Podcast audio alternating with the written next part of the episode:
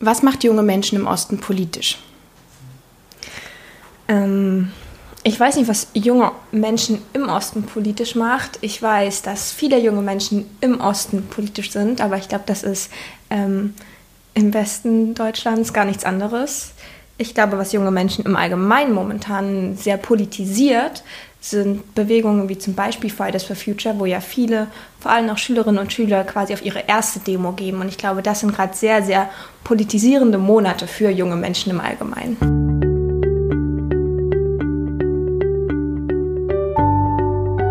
Das ist ein Podcast über Politik im Osten Deutschlands. Quasi eine Anleitung. Und ich bin Marie-Sophie Schiller. Ich bin selbst im Osten geboren, nur wenige Monate vor dem Fall der Mauer. Und ich will aufräumen mit ein paar Klischees und Wissenslücken rund um den Osten. Für diese Folge treffe ich die sächsische Landtagsabgeordnete Lucy Hammecke. Wir treffen uns aber nicht im Parlament, sondern in ihrer Küche in Leipzig. Und das Klacken und Fiepen ab und zu im Hintergrund ist übrigens Lucys Hund Frieda.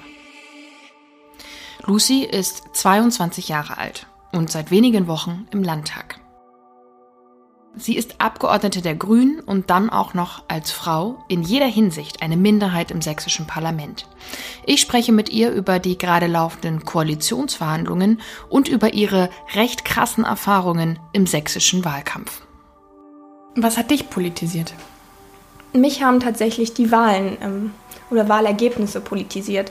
Ich bin ähm, in Sachsen-Anhalt geboren und da zur Schule gegangen und durfte dann 2016 bei der Landtagswahl in Sachsen-Anhalt das allererste Mal wählen und nicht nur ich, sondern halt auch alle meine Freundinnen und Freunde und es war ein super spannender Moment. Und dann war das ja die erste Bund oder die erste Landtagswahl im Osten, wo die AfD so sehr, sehr hohe Ergebnisse bekommen hat. Mit, ich glaube, 25, 26 Prozent. Und dann saßen wir irgendwie alle abends dann Livestream, haben irgendwie ARD, ZDF, MDR geguckt, wo die Wahlergebnisse analysiert wurden und wir waren irgendwie alle super geschockt. Und dann habe ich noch total in Erinnerung, wie alle meine Freundinnen und Freunde auf Facebook gepostet haben, wie wütend sie seien und wie enttäuscht sie seien und wie unglaublich ähm, sie das überhaupt nicht fassen können, dass so viele Menschen die AfD wählen. Das habe ich ganz, ganz krass in Erinnerung behalten, wie wir uns dann auch darüber ausgetauscht haben und darüber gesprochen haben, dass wir hoffentlich auch alle wählen waren und irgendwie war es totale Fassungslosigkeit. Und das Ganze ist mir dann quasi nochmal passiert bei der Bundestagswahl 2017. Ähm, da hat man sich ja, wenn man sich wieder die Wahlergebnisse anguckt, in den ähm, verschiedenen Bundesländern, da war ja die AfD fast im ganzen Osten stärkste Partei und das hat mich wieder total fassungslos gemacht und ähm, schockiert und das war der Moment, wo ich dachte, so kann es ja eigentlich jetzt nicht weitergehen und man muss irgendwas dagegen machen und andere Parteien stärken und die für die Vielfalt und Offenheit der Gesellschaft stehen. Genau. Und dann habe ich gesagt, gehe ich zur Grünen Jugend. Und hast du es dann bei einer Landtagswahl nochmal erlebt? Also wie war es dieses Jahr für dich? Dieses Jahr war es tatsächlich irgendwie ganz anders, weil ich ja wirklich ganz, ganz direkt involviert war in, in das ganze Geschehen.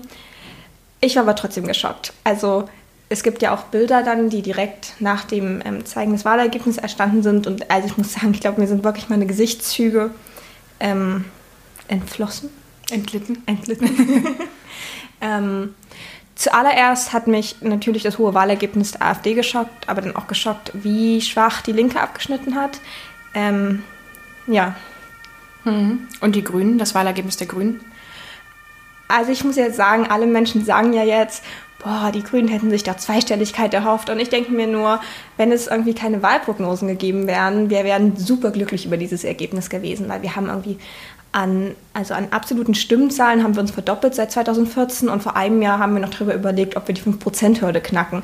Also sind die 8,6 Prozent, also sind wirklich gut. Und das ist wirklich dieser Punkt. Wenn es diese ganzen Wahlprognosen nicht gegeben hätte, wo wir irgendwie bei 12 Prozent gelegen hätten, dann hätte es auch niemanden mehr geärgert.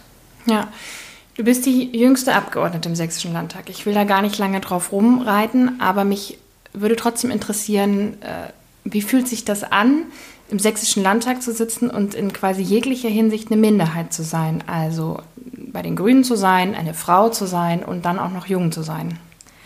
Ja, also eigentlich fällt es im Landtag momentan kaum auf, weil es ja alles noch so gar nicht richtig begonnen hat. Aber als wir die erste konstituierende Sitzung hatten, ähm, am 1. Oktober war es schon verrückt, wenn man sich anguckt, dass irgendwie die Abgeordneten von SPD, Linken und Bündnis 90 Die Grünen zusammen weniger Abgeordnete haben als die AfD-Fraktion, ist es einfach schockierend. Und das sieht man halt einfach auch, wenn man in diesem Plenum sitzt und man sieht A, sehr, sehr viele Männer im Anzug ähm, und B, halt eine unglaublich große AfD-Fraktion, ähm, die ja dann noch unglaublich viele Mitarbeitende einstellen wird noch in Zukunft. Ähm, ich muss sagen, ganz ehrlich, ich finde es momentan auch noch etwas einschüchternd, nicht unbedingt wegen meinem Alter, auch, aber insgesamt, wie sich auch die politische Kultur im Plenum in Ausschusssitzungen dann zeigen wird. Hm. Und inwiefern einschüchternd? Was heißt das konkret? Ähm, einerseits ist es natürlich gut zu wissen, dass sehr viele neue Abgeordnete drin sind, die sich genauso wie ich noch einarbeiten werden müssen in viele Themen.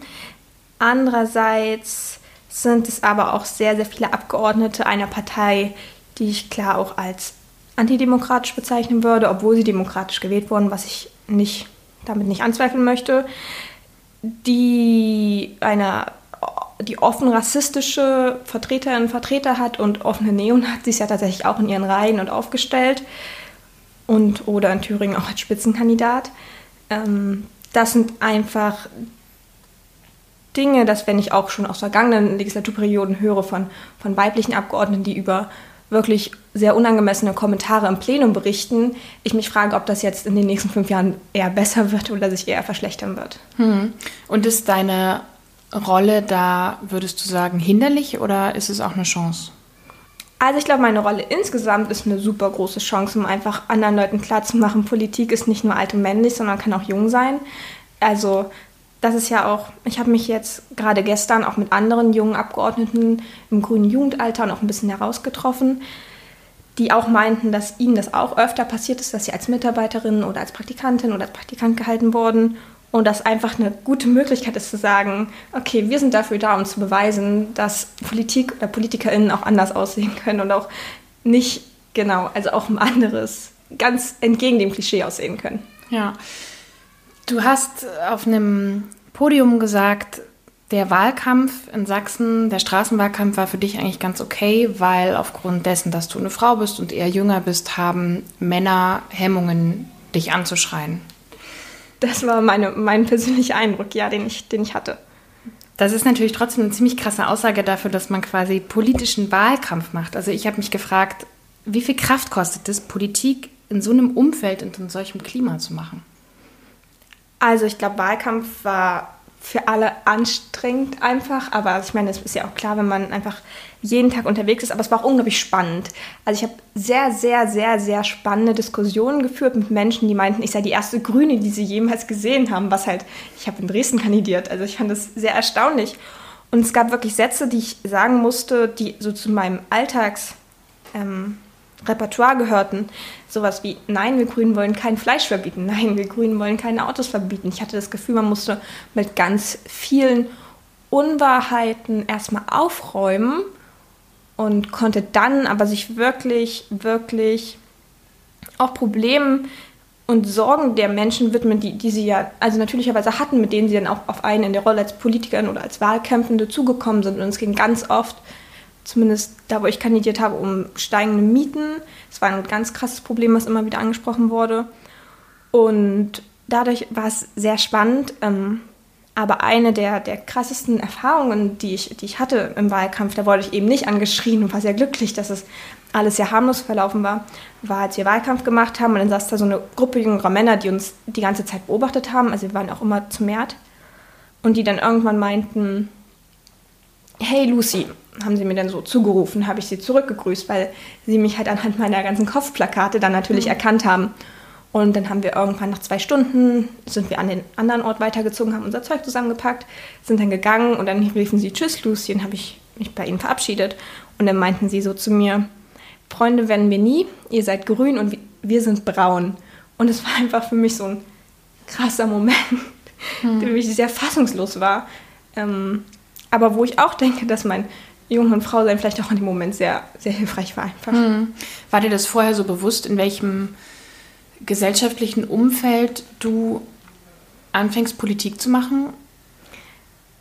Ähm, ich denke ja, weil ich bin ja irgendwie auch aufgrund dieses gesellschaftlichen Umfelds in die Politik gegangen. Es war mhm. ja irgendwie so dieses, dieses, diese Sprachlosigkeit und diese Fassungslosigkeit über diese Wahlergebnisse, aber auch über das, naja, konstante Starksein von, von auch rechten Demonstrationen und auch dem Fortbestehen von Pegida in Dresden. Das ist ja alles irgendwie kein, kein Geheimnis. Und deshalb, also mir war es bewusst, und das war auch einer der Gründe, dass ich sagte, irgendwie muss die Vielfalt, die, die Zivilgesellschaft, die für, die für Offenheit und Vielfalt irgendwie streitet und laut und bunt sein, muss halt irgendwie lauter, lauter werden. Woher nimmst du den Mut dafür? Das weiß ich gar nicht so genau. Das ist eine sehr spannende Frage. Ich glaube, ich bin ja noch in einer sehr, sehr privilegierten Position, dadurch, dass ich irgendwie nicht tätlich angegriffen wurde. Ich wurde nicht irgendwie wie die linken Stadträtin jetzt in Zittau, die ja mit, einer, ähm, mit einem Sprengsatz vor ihrer Wohnung ähm, angegriffen wurde. Ähm, ich kriege natürlich böse E-Mails, aber bis jetzt war das alles sehr. Also, ich hatte noch nicht die Situation, dass ich irgendwie in meinem Leben oder in meinem, in meinem ganzen körperlichen Sein bedroht wurde. Das heißt, ich glaube, den Mut werde ich vielleicht in Zukunft eher noch beweisen müssen. Mhm. Wie hat denn dein Umfeld, deine Familie, deine Freunde darauf reagiert?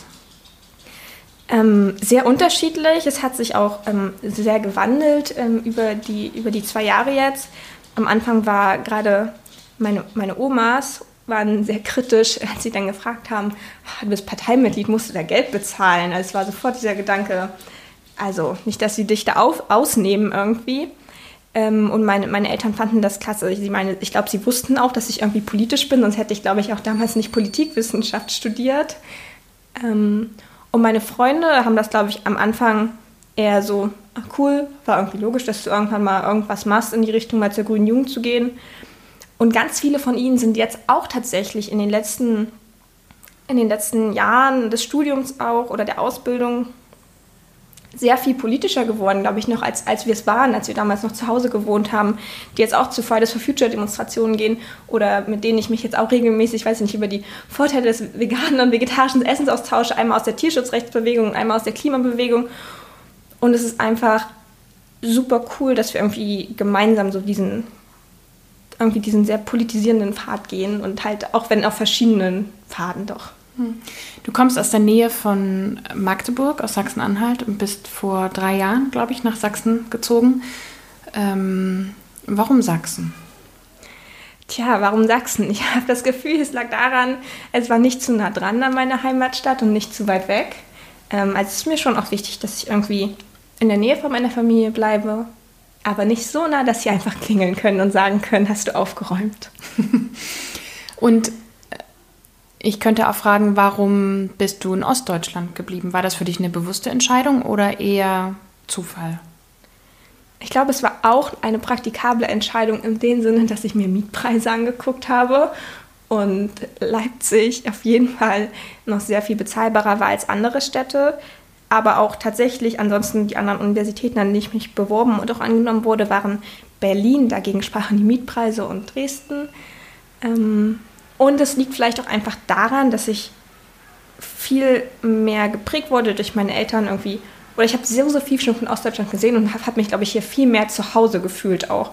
Also mit meinen Eltern sind wir irgendwie immer an die Ostsee gefahren. Und zwischendurch im Jahr sind wir halt auch irgendwo hier geblieben und dass ich mich hier irgendwie viel mehr zu Hause fühle auch.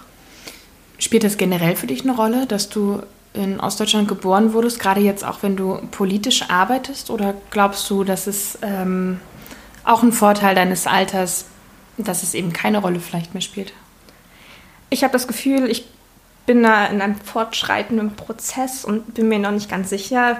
Früher, immer wenn meine Eltern von Ost- und Westdeutschland geredet haben oder den Ossis und den Wessis, war ich immer sehr, sehr. Aber liebe Eltern, sowas gibt es nicht mehr, über sowas sollten wir überhaupt nicht reden. Die Wende ist vorbei und jetzt müssten, sind wir ein Deutschland und es hat sich tatsächlich auch ein bisschen gewandelt in den letzten Jahren und Monaten, in denen ich mich auch mit Politik beschäftige, weil es einerseits ganz klar ist, dass sehr, sehr viele Menschen, meine Eltern zum Beispiel, in der DDR aufgewachsen und sozialisiert worden sind. Und das ist halt nicht ein Teil, der einfach vorbei ist, nur weil es die Wende gab. Ähm, deshalb versuche ich mich jetzt auch immer mehr mit diesem, mit diesem Thema zu beschäftigen. Und aber es ist halt auch der Punkt, dass ich halt sechs Jahre nach der oder sechs Jahre nach der Wiedervereinigung geboren bin. Und ich glaube, die nach der Wende Geborenen irgendwie nochmal eine ganz andere Auseinandersetzung auch mit dem Thema und ich glaube auch gerade in den letzten Jahren führen. Und ich glaube, es hat auch was eben mit den immer ja auch viel kritisierten blauen Karten zu tun, die es nach Wahlergebnissen gibt. Aber ich glaube doch, dass auch das dazu führt, dass junge, in den neuen Bundesländern geborene äh, Menschen sich jetzt auch mehr mit, dem, mit der Frage danach auseinandersetzen. Mit der Frage wonach? Nach der Frage nach, was heißt es eigentlich, dass Deutschland so viele Jahre getrennt war? Was für Auswirkungen hatte das eigentlich? Und wie hat es vielleicht auch die Generation unserer Eltern geprägt? Mhm. Glaubst du, es liegt auch daran, dass du im Osten lebst, dass du jetzt Politik machst? Ähm, das ist eine spannende Frage. Ich glaube, es hat auf jeden Fall was damit zu tun, dass ich im Osten gelebt habe, als diese Wahlen stattgefunden haben, weil das ja dieser Moment war von, okay, ich zähle jetzt die Menschen und jeder vierte Mensch in Sachsen-Anhalt muss die AfD gewählt haben. Ich glaube, da einerseits auf jeden Fall. Also ja, ich denke schon. Also quasi Politik aus der Not heraus, wie du es empfunden hast? Ich weiß nicht, ob Not, aber ich habe halt irgendwie eine gesellschaftliche Not gesehen, dass, dass mehr Menschen sich engagieren müssen. Aber gleichzeitig ist halt Meckern ohne Machen immer so ein Ding, dass ich dann gesagt habe, ich versuche es einfach selbst und bin dann natürlich einfach auch auf eine Gruppe von anderen jungen Menschen gestoßen, denen das genauso ging, die auch gesagt haben, boah, also irgendwie kann es ja so nicht weitergehen und irgendwas müssen wir jetzt machen. Und gerade auch die Grüne Jugend hatte seit 2017 einen unglaublichen Wachstumsschub von anderen jungen Menschen, die gar nicht unbedingt alle Mitglied werden bei uns, was auch völlig legitim ist, die aber sagen, sie wollen irgendwas machen. Und das ist halt dann bei uns sehr, sehr niedrigschwellig möglich gewesen im Sinne von, okay, wir finden es total doof, dass der Skiweltcup bei uns in Dresden stattfindet. Wir melden einfach unsere eigene Demo an und mein ähm, Demoschild von damals hängt immer noch bei mir im Flur. Oder wir sagen, okay, eigentlich ist pflanzliche Ernährung wirklich wichtig, wenn wir Tierrettung uns angucken und ähm, Klima- und ähm, Ökozustände der Agrarindustrie. Okay, dann machen wir einen vegetarischen Adventskalender oder die MeToo-Bewegung war ja dann 2018 auf dem Höhepunkt. Da haben gesagt, okay, wir sammeln jetzt hier vor Ort Erfahrungen von jungen Frauen, die ähnliches erlebt haben und haben ein Projekt damit gemacht oder feministische Weiterbildung, Weiterbildungsmonat ist einfach super niedrigschwellig mit anderen Leuten, die auch Lust haben, etwas selbstpolitisch zu tun. Und das war eine super Erfahrung für mich und glaube ich auch die anderen jungen Leute, dass man einfach selbst was machen kann. Hm. Was ist dein Ziel oder so dein Hauptziel für die nächsten fünf Jahre? Also wir als Grüne Jugend sind ja mit der, mit der Kampagne Heftig was ändern angetreten. Und Heftig was ändern, also ich glaube, kann man einiges in Sachsen. Ähm, was davon in den nächsten fünf Jahren alles möglich sein wird, ich weiß es nicht. Ich will mich auf jeden Fall, ich will auf jeden Fall mein Bestes versuchen, um mir nicht nach fünf Jahren irgendwie selbst sagen zu müssen, da hätte, da wäre mehr gegangen, aber es hat nicht geklappt, weil du dich nicht genügend angestrengt hast. Genau, und dann will ich einfach wirklich versuchen, fachlich gute Arbeit zu machen, nach einer Einarbeitungsphase, die ich auf jeden Fall brauchen werde.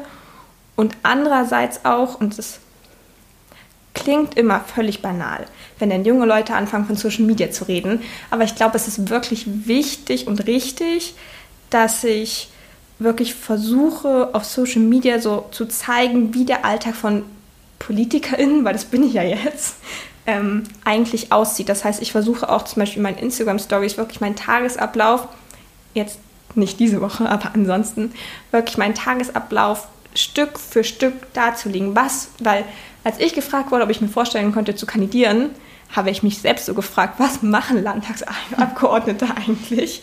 Und genau das ist so dieses eine Ziel, was ich habe, irgendwie Kommunikation zu verbessern, auch zu anderen jungen Leuten und den jungen Leuten zu zeigen, was machen Landtagsabgeordnete und die können auch jung sein und die müssen nicht 50, und Anzug, äh, 50 Jahre alt sein und einen Anzug tragen.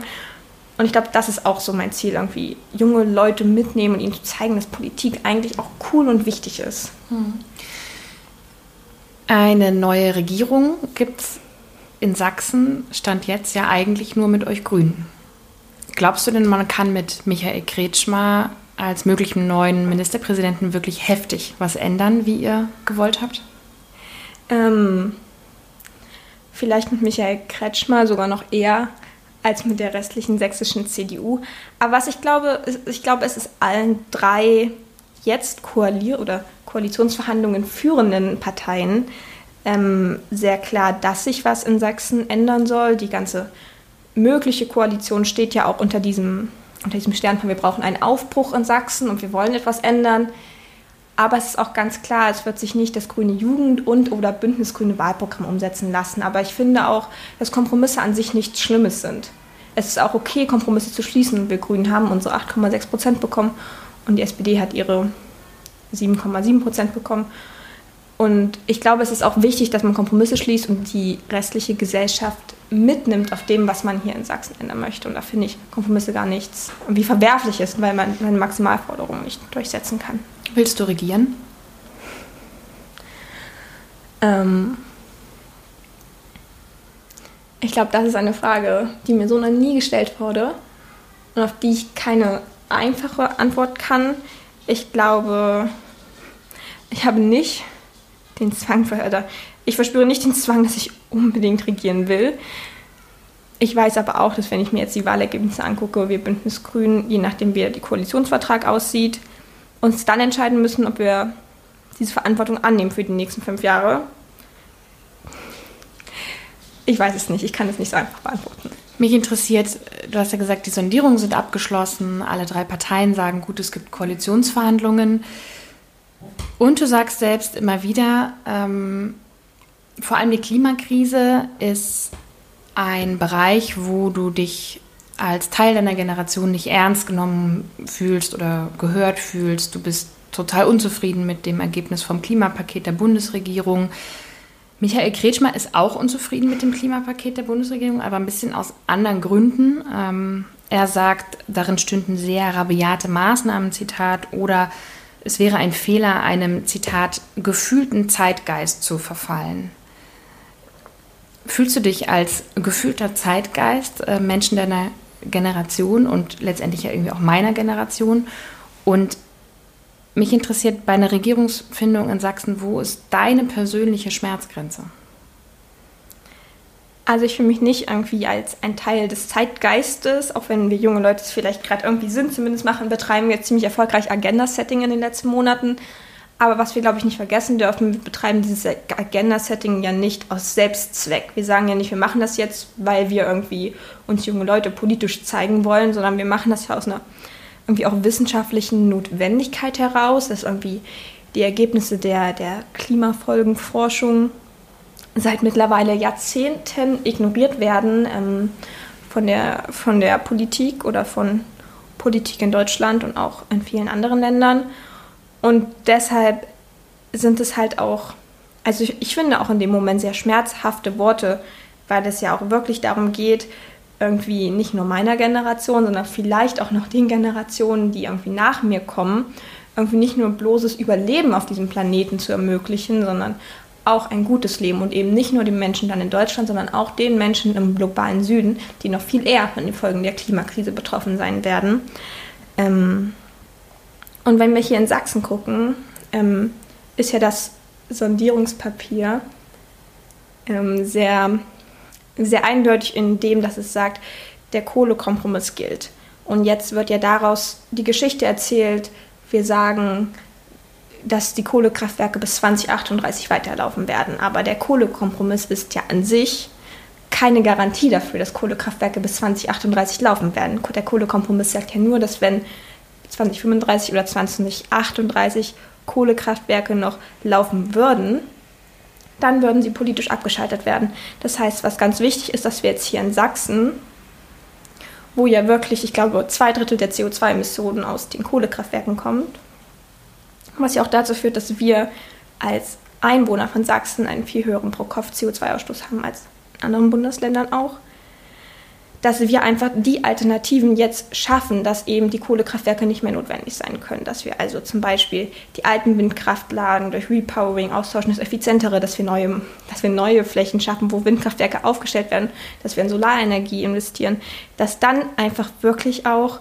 Kohlekraftwerke nicht mehr ökonomisch wertvoll sein können, weil es gibt ja neben dem politischen Weg der Abschaltung noch den eigentlich oder den, anderen Weg einfach der ökonomischen Ineffizienz. Und dann werden die Energieunternehmen von alleine sagen, dass es nicht mehr notwendig ist. Und dann gibt es einen Kohlekompromiss oder nicht. Durch den Kohlekompromiss gibt es keine Garantie, dass diese Kraftwerke laufen können.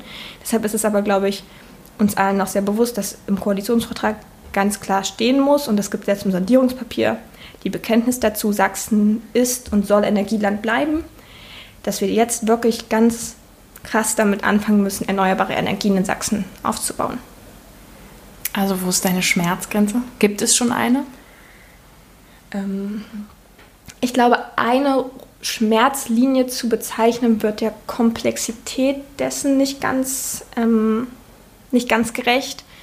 Denn wenn wir uns ansehen, wie lange die SondiererInnen jetzt bereits verhandelt haben und wie viele Zeichen jetzt am Ende im Koalitionsvertrag herauskommen sollen, ich glaube, dann wäre es falsch, die Schmerzgrenze zu ziehen, sondern ich glaube, es wird am Ende ganz wichtig sein, dass es wirklich ein Koalitionsvertrag, aber ich glaube, da sind sich auch alle drei Sondiere- oder Koali Koalitionsverhandlungsführenden Parteien mittlerweile irgendwie einig, dass es irgendwie einen Aufbruch geben muss für Sachsen. Und also auch ein sehr, sehr kleiner Erfolg, aber ich finde, einen Erfolg sieht man schon darum, dass zum Beispiel jetzt auch in der neuen Geschäftsordnung des Landtages geschlechtergerechte oder zumindest Frauen und Männer erwähnende Sprache erwähnt wird. Und ich hätte zum Beispiel auch vorher nicht gedacht, dass das möglich wäre. Und es sind so ganz kleine Dinge, die aber auch zeigen, es ist ein, eine Kultur von Zuhören und Verstehen irgendwie auch gegenseitig da.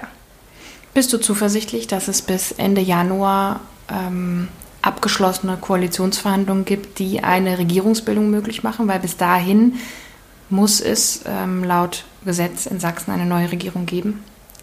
Ähm, das denke ich ja. Ich denke, wenn wir jetzt uns angucken, dass ähm, die Bünden oder wir als Bündnis und die Grünen ja auch noch eine Mitgliederbefragung durchführen, um dann über den Koalitionsvertrag abzustimmen, denke ich schon, dass es das geben wird. Ich weiß natürlich nicht, wie sich die Mitglieder von, von uns entscheiden werden. Und ich glaube, das kann auch niemand voraussagen, bevor man eben nicht den Koalitionsvertrag gesehen hat. Vielen Dank für deine Zeit. Ganz vielen Dank.